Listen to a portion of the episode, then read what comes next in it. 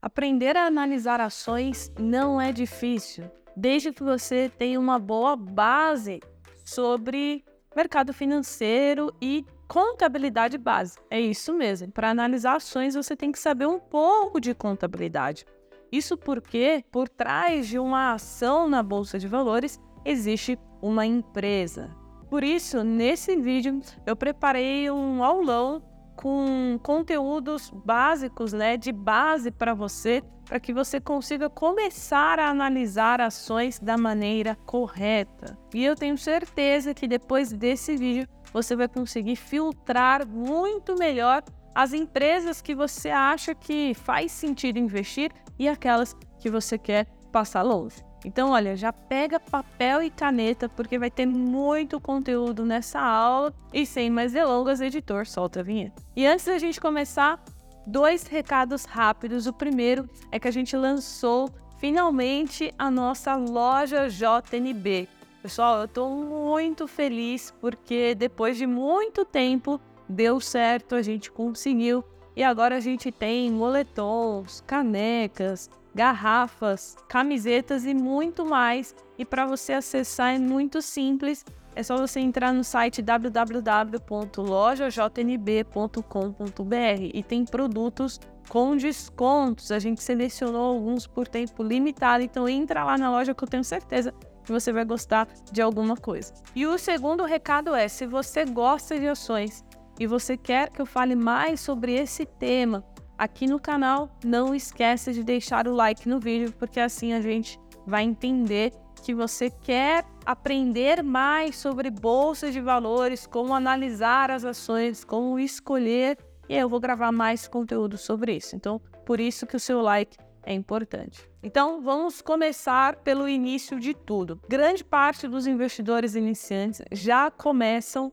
analisar ações da maneira errada. Grande parte, 99%, cai na bolsa de valores e começa errado. Porque a pessoa quer começar analisando já os indicadores. Ah, deixa eu ver o PL da empresa. Ah, deixa eu ver o P sobre VP. Ah, deixa eu ver como que estão os indicadores de rentabilidade. Gente, está tudo errado. Não é por aí que se começa. Você precisa primeiro ter uma excelente base, assim como tudo na vida.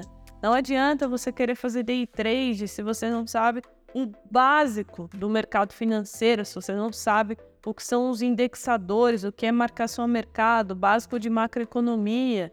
E não adianta você querer investir na bolsa se você não sabe, então, o básico, que é o que eu vou te passar agora. Então, a primeira coisa é: a gente vai entrar no site de RI. Eu vou entrar aqui no site de RI de uma empresa aleatória, por exemplo, Clabin, e vou entrar aqui nas demonstrações financeiras do segundo trimestre de 2023. É através desse material que a gente vai começar nos nossos estudos. Então, anota aí, primeiro passo, entrar no site de RI da empresa, você vai entrar, vai buscar aqui um material de demonstrações financeiras. Então, segundo passo, a gente vai começar pelo DRE, demonstração do resultado do exercício. Então, o que é um DRE? É um relatório contábil que apresenta o desempenho financeiro de uma empresa em um período específico. Então, a gente pode analisar trimestre ou até mesmo anual. Então, Entrando aqui no material da Clabin, eu já encontrei demonstrações dos resultados. Então aqui nós vamos ter várias linhas que precisam ser analisadas no DRE até a gente chegar na linha que geralmente é a única linha divulgada pelos sites, né, na época de temporada de balanços, que você vai ver lá a notícia. Petrobras teve um lucro líquido de 500 milhões. Banco Inter teve um lucro líquido de 300 milhões, porque eles vão pegar apenas a última linha do DRE. Então, se a gente analisar juntos aqui, você vai ver que vai começar com a receita líquida. Então, depois eles subtraem o custo dos produtos vendidos para a gente chegar então no lucro bruto. E aí a gente tem que descontar todas as despesas, a parte de vendas, despesas é, administrativas, para então a gente chegar no lucro antes do resultado financeiro e dos tributos. Então aqui nós temos as receitas financeiras menos as despesas financeiras, nós temos o resultado financeiro, que no caso aqui foi de 167 milhões de reais. Aqui embaixo depois nós temos o lucro antes dos tributos, que foi de 895 milhões de reais. E aí temos aqui o imposto de renda, contribuição social. E aí, pessoal, vocês estão vendo que está entre parênteses.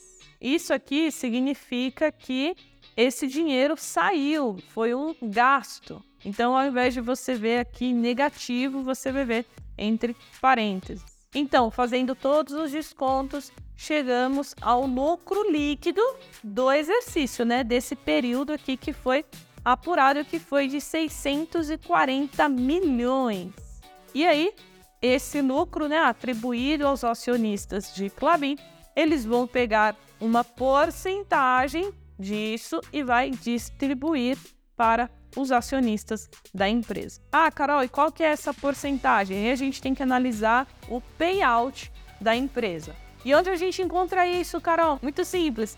Entra no site do Status Invest digita o ticker da empresa, que no caso Clabin 11, você vai ver aqui embaixo o payout da Clabin, a média é que ela distribui ali em torno de 57% do seu lucro líquido em proventos para os seus acionistas. Agora, atualmente, está ali na casa dos 36%. Então, agora você já sabe minimamente o que é um DRE. E por que, que você precisa saber de tudo isso? Porque para a gente fazer o cálculo dos indicadores, eles vão pegar algumas informações do DRE. Então não tem como falar de uma empresa, falar de indicadores se você não sabe o básico de contabilidade básica. Então agora que você já sabe o que é DRE, a gente vai para a segunda parte que é o balanço patrimonial. Então, olha só aqui, balanços patrimoniais. Aqui é muito simples, pessoal. Nós temos os ativos e os passivos, que está aqui embaixo. Então, começando pelo ativo circulante, a gente pode caracterizar todos eles como bens ou direitos que podem ser convertidos em dinheiro.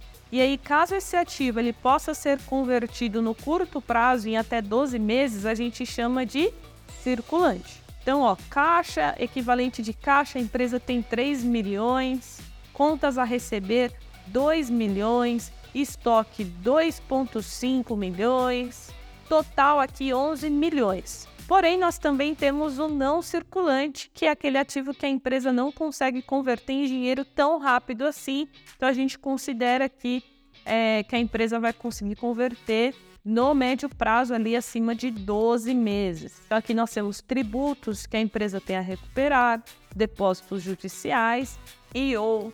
E aí, depois, nós vamos para os passivos, que é um conjunto de obrigações a serem cumpridas e também dívidas que precisam ser quitadas. E aí, se for no prazo de 12 meses, vai entrar aqui no circulante. Então, olha só, passivo da empresa, fornecedores, obrigações fiscais, as debentures, né? Precisam pagar ali a, os investidores. Então, tudo que entra no prazo de 12 meses está aqui no circulante. Acima de 12 meses está aqui embaixo no não circulante. E por último, nós temos então aqui o patrimônio líquido dos acionistas de Clabin de 11 milhões. Então, como que a gente vai fazer o cálculo aqui do balanço patrimonial? Nós teremos três informações, então anota aí. O ativo é igual o passivo mais o patrimônio líquido. Vamos fazer o cálculo junto aqui.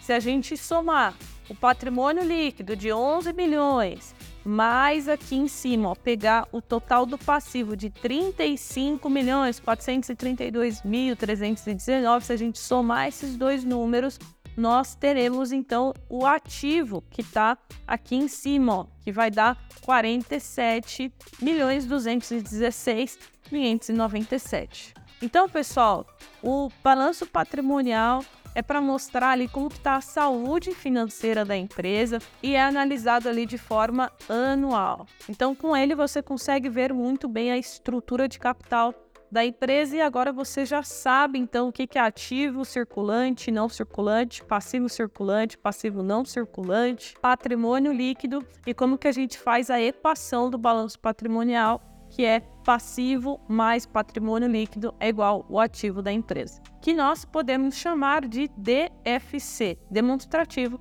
de fluxo de caixa. Se você é empreendedor, microempreendedor, trabalha aí com é, com alguma loja, alguma coisa do tipo, com certeza você já tem ali um, uma noção do que é o fluxo de caixa, porque toda empresa precisa ter um fluxo de caixa saudável, senão ela pode acabar quebrando. Então, o fluxo de caixa ele vai registrar todas as entradas e saídas do dinheiro da empresa durante um período específico. E aí anota aí o fluxo de caixa, ele é então dividido em três formas. O primeiro é o fluxo de caixa das atividades operacionais. Então, operações da empresa, prestação de serviço, compra de estoques e suprimentos, tem que fazer o pagamento para os fornecedores, vai entrar tudo aqui em fluxo de caixa das atividades operacionais.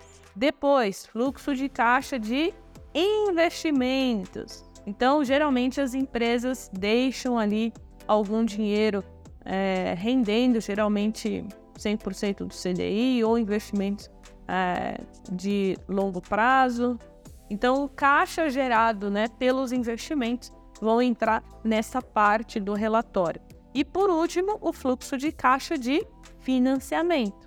Então, aqui você vai encontrar empréstimos bancários, dívidas de longo prazo. Então, vamos dar uma olhadinha na prática. Olha só, Aqui nós temos o caixa líquido gerado pelas atividades operacionais, como eu falei.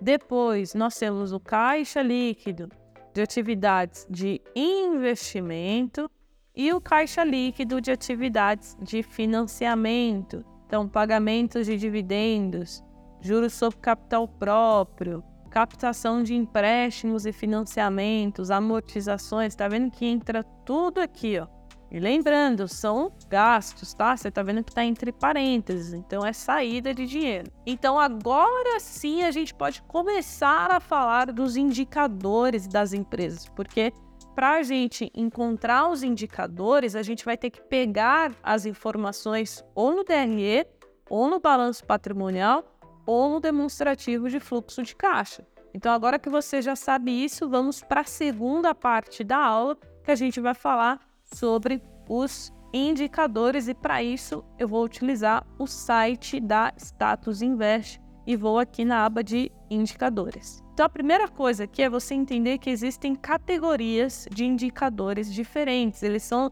separados. Então nós temos os indicadores de valuation, que são muito utilizados, e valuation você pode usar fórmulas diferentes, cálculos diferentes para é, fazer o cálculo de quanto vale aquela empresa de fato. Então, existem diversos métodos diferentes e muitos indicadores são usados. A gente vai ver apenas os principais nesse vídeo.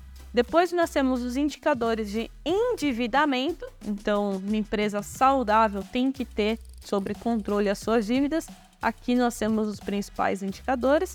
Depois, nós temos os indicadores de eficiência depois, muito famoso também, os indicadores de rentabilidade e, por fim, os indicadores de crescimento. Então, nesse vídeo, eu vou te ensinar os cinco principais indicadores para você ter um norte e conseguir começar, então, a analisar uma empresa através desses cinco indicadores. Então, se você quer mais vídeos assim para te ensinar a analisar e escolher boas empresas que podem de fato te trazer lucros, né, bons lucros no médio e longo prazo, não esquece do like no vídeo. Então vamos ao primeiro, mais com certeza o mais famoso, que é o PL. Você vai ver que a gente vai encontrar ele aqui nos indicadores de valuation.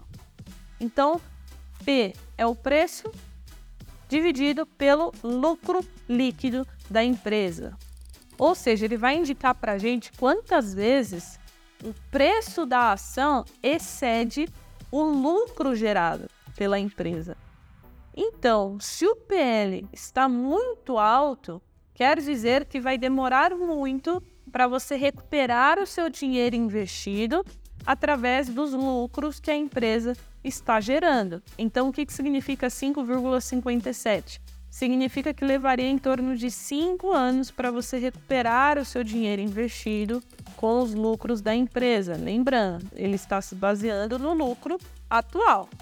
E aí, alguns pontos importantes também é que nem todas as empresas têm um payout alto. Né? Tem muitas empresas que sequer distribuem seus lucros, porque são empresas com foco em crescimento que acreditam que vale muito mais a pena ela reinvestir os seus lucros para que ela cresça mais rápido do que pegar esses lucros e distribuir aos seus acionistas. Mas de qualquer forma, o PL é um excelente parâmetro, porque se você vê um PL muito alto, você tem que desconfiar, tem que buscar mais informações para ver se de fato vale a pena investir naquela empresa. Quer ver um exemplo clássico de como as pessoas não sabem o que estão fazendo no mercado de bolsa? É só você olhar o quanto que chegou o PL de Magazine Luiza. Eu lembro muito bem dessa época, tá? Que foi quando o PL de Magalu bateu 400, 413, ou seja,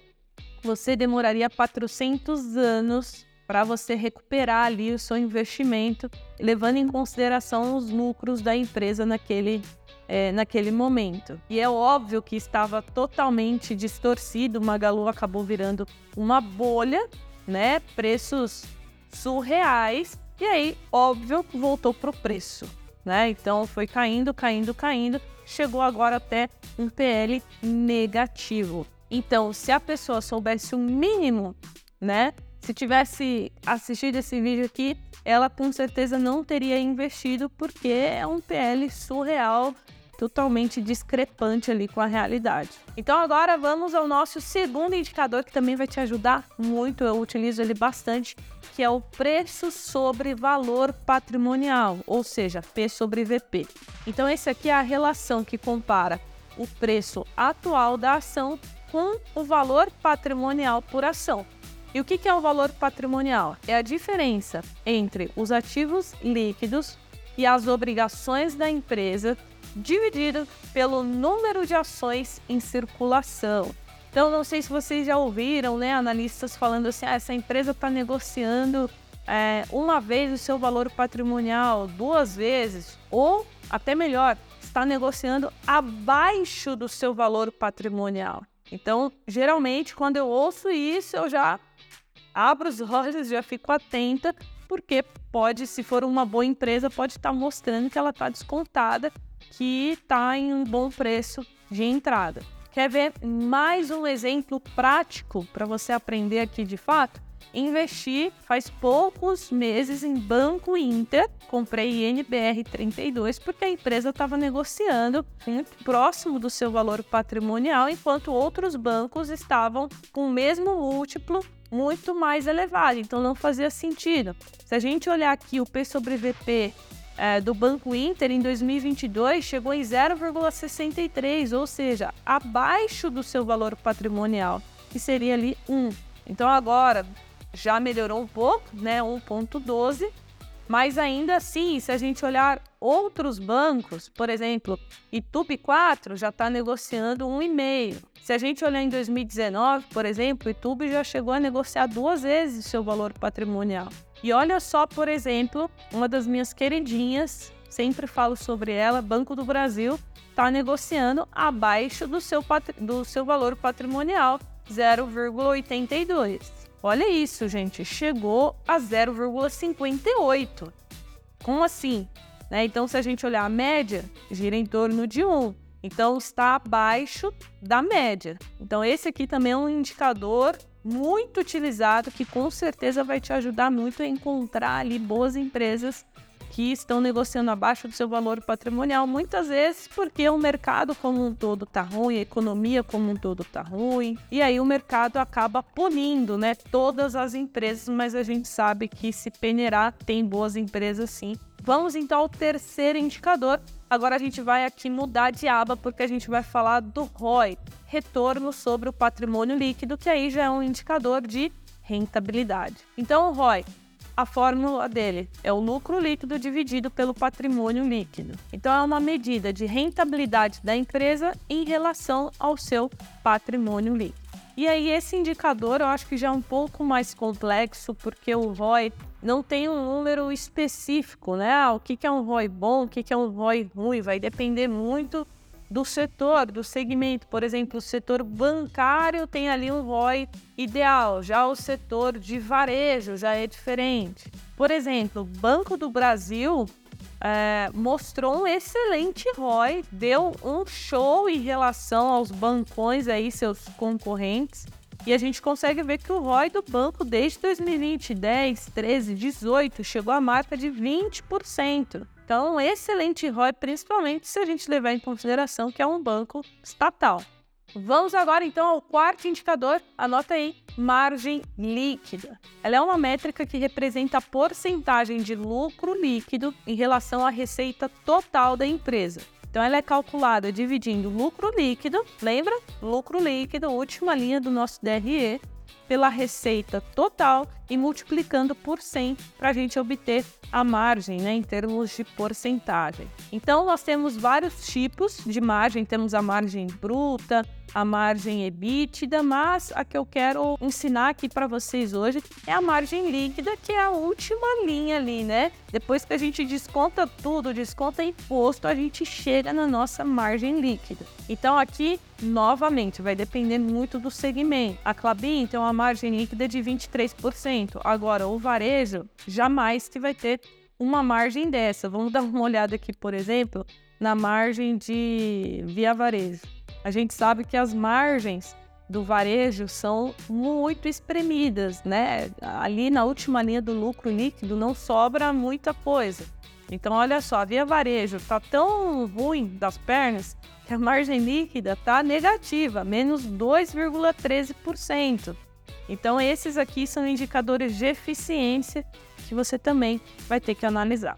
E por fim, o último, deixei o mais complexo aqui, por último, o EV EBITDA. Então, o EV é uma sigla em inglês, Enterprise Value, ou valor da empresa em português, e EBITDA é a sigla em inglês para lucro antes de juros, impostos, depreciação e amortização.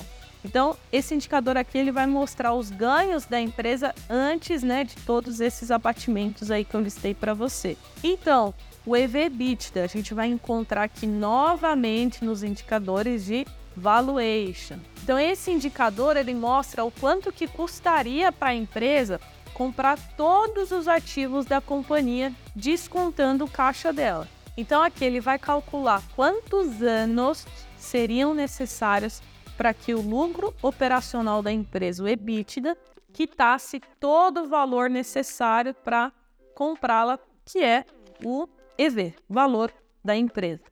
E aqui no caso da Clabin, a gente consegue ver que giraria em torno de quase seis anos.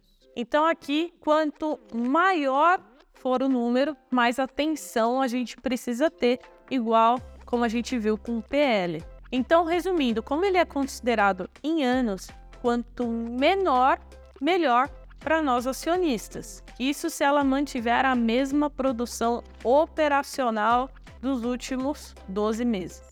E agora então vimos os cinco indicadores, vamos para a última parte, que eu separei aqui alguns tipos de valuation, tá? Um conteúdo muito básico, só para você ter um norte de como que você pode começar, porque aqui já é um pouco mais complexo, você vai ter que fazer cálculos para você chegar ali em um preço justo, para você saber se aquela empresa tá cara ou tá barata. Então nós temos o valuation por múltiplos. Então nesse método o valor ele é estimado comparando o ativo a uma empresa com outras empresas que são similares. Então você vai comparar, por exemplo, é, BB Seguridade com Caixa Seguridade, você vai comparar Magalu com Via Varejo, e aí você vai usar as métricas que a gente viu aqui, né? Grande parte dos indicadores. Depois nós temos um método que é muito utilizado, que é o valuation por fluxo de caixa descontado, que é o DCF.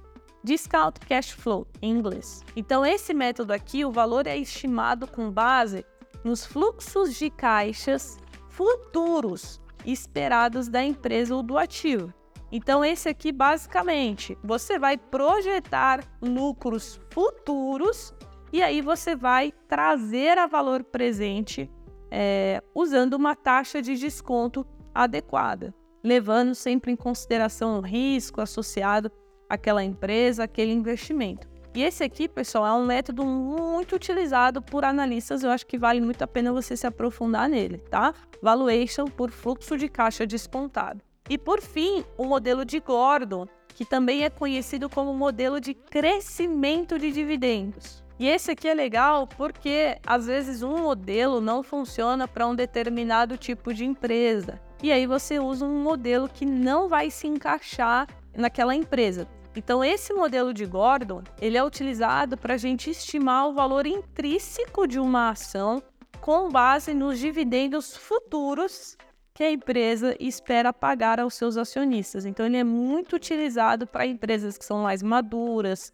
mais estabelecidas, que fazem o pagamento constante de dividendos. Então, agora você já tem uma introdução aos tipos diferentes de valuation que são usados por analistas para a gente chegar em um preço justo. E aí, por fim, então, depois que o analista faz todos esses cálculos, ele vai te falar então qual que é o preço teto e o preço alvo. O que, que é isso, Carol? Preço teto é até qual limite que ele, ele acha que você pode pagar por, por aquela empresa para que você não entre em um momento muito caro. Então, por exemplo, Clabin está sendo negociada hoje a 20 reais e ele coloca que o seu preço teto é de 25, ou seja, até 25 você pode ir comprando as ações. Acima disso, já não faz muito sentido. Então ele também vai colocar qual que é o preço-alvo, né? Fazendo todos esses cálculos, fazendo valuation, considerando várias premissas, até onde ele acha que a empresa tem potencial, né? A ação tem potencial para chegar. Então, por exemplo, o preço teto é de 25, porém o analista acredita que a empresa tem potencial para chegar ali até os 30 reais. Ufa! Chegamos ao fim agora sim. É, pessoal, procurei trazer aqui as principais informações para que você consiga começar a analisar ações da maneira correta, trazendo então o básico de contabilidade, indicadores e métodos de valuation. E se você gostou, não esqueça do like e coloca aqui embaixo nos comentários se você quer mais vídeos sobre análise de ações. Se você ainda não é inscrito no canal, não se esqueça de se inscrever e a gente se vê então no nosso próximo conteúdo. Um grande beijo, tchau!